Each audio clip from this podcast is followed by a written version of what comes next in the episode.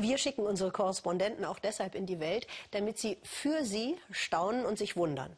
Caroline Hoffmann, die war auf einer Insel, 40 Kilometer vor der Küste Tansanias, halb so groß wie Mallorca. Und da hat sie gedacht, hallo, habe ich eine Erscheinung? Hohe Fassaden, grauer Beton. Hier können viele Menschen auf kleinem Raum wohnen. Das erinnert mich doch an etwas. Aber was macht dann die Palme da? Solche Gebäude kenne ich eigentlich nur aus Deutschland. Wie kommen Plattenbauten nach Sansibar? Diese hier stehen mitten in Sansibars Hauptstadt Stonetown. In einem der Häuser wohnt Farid Himid. Er ist Fremdenführer.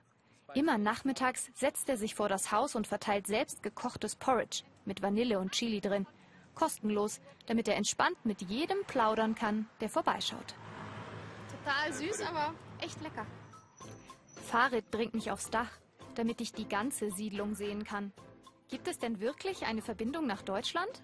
Der Präsident von Sansibar ist viel gereist und er verehrte die deutschen Gebäude und deren Design. Es bedeutet, dass wir eine Verbindung nach Deutschland haben. Er war sehr stolz, solche Gebäude zu bauen. Finanziert hat Sansibar die Wohnungen in den 70ern selbst, erklärt er mir. Farids Nachbar Seif Nasser zeigt mir seine Wohnung. Seine Mutter ist damals hier eingezogen. Zum ersten Mal fließend Wasser direkt im Haus und eine Keramiktoilette. Aber freiwillig kam sie nicht. Unser Haus hier wurde zerstört und meine Mutter wusste nicht, was sie tun sollte. Doch dann haben sie ihr diese Wohnung gegeben, ohne dass sie zahlen musste, als Kompensation. Dann war sie sehr zufrieden.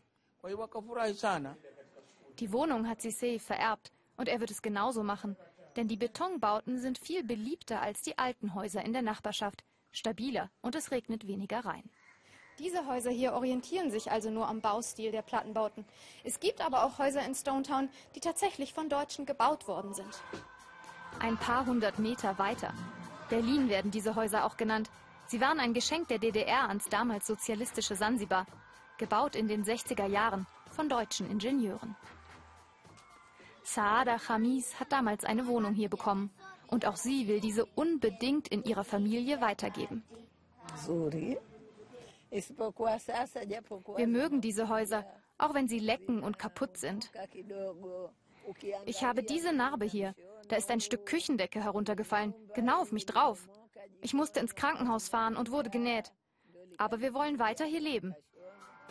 Nur renovieren, das wäre bei den deutschen Häusern dringend mal nötig.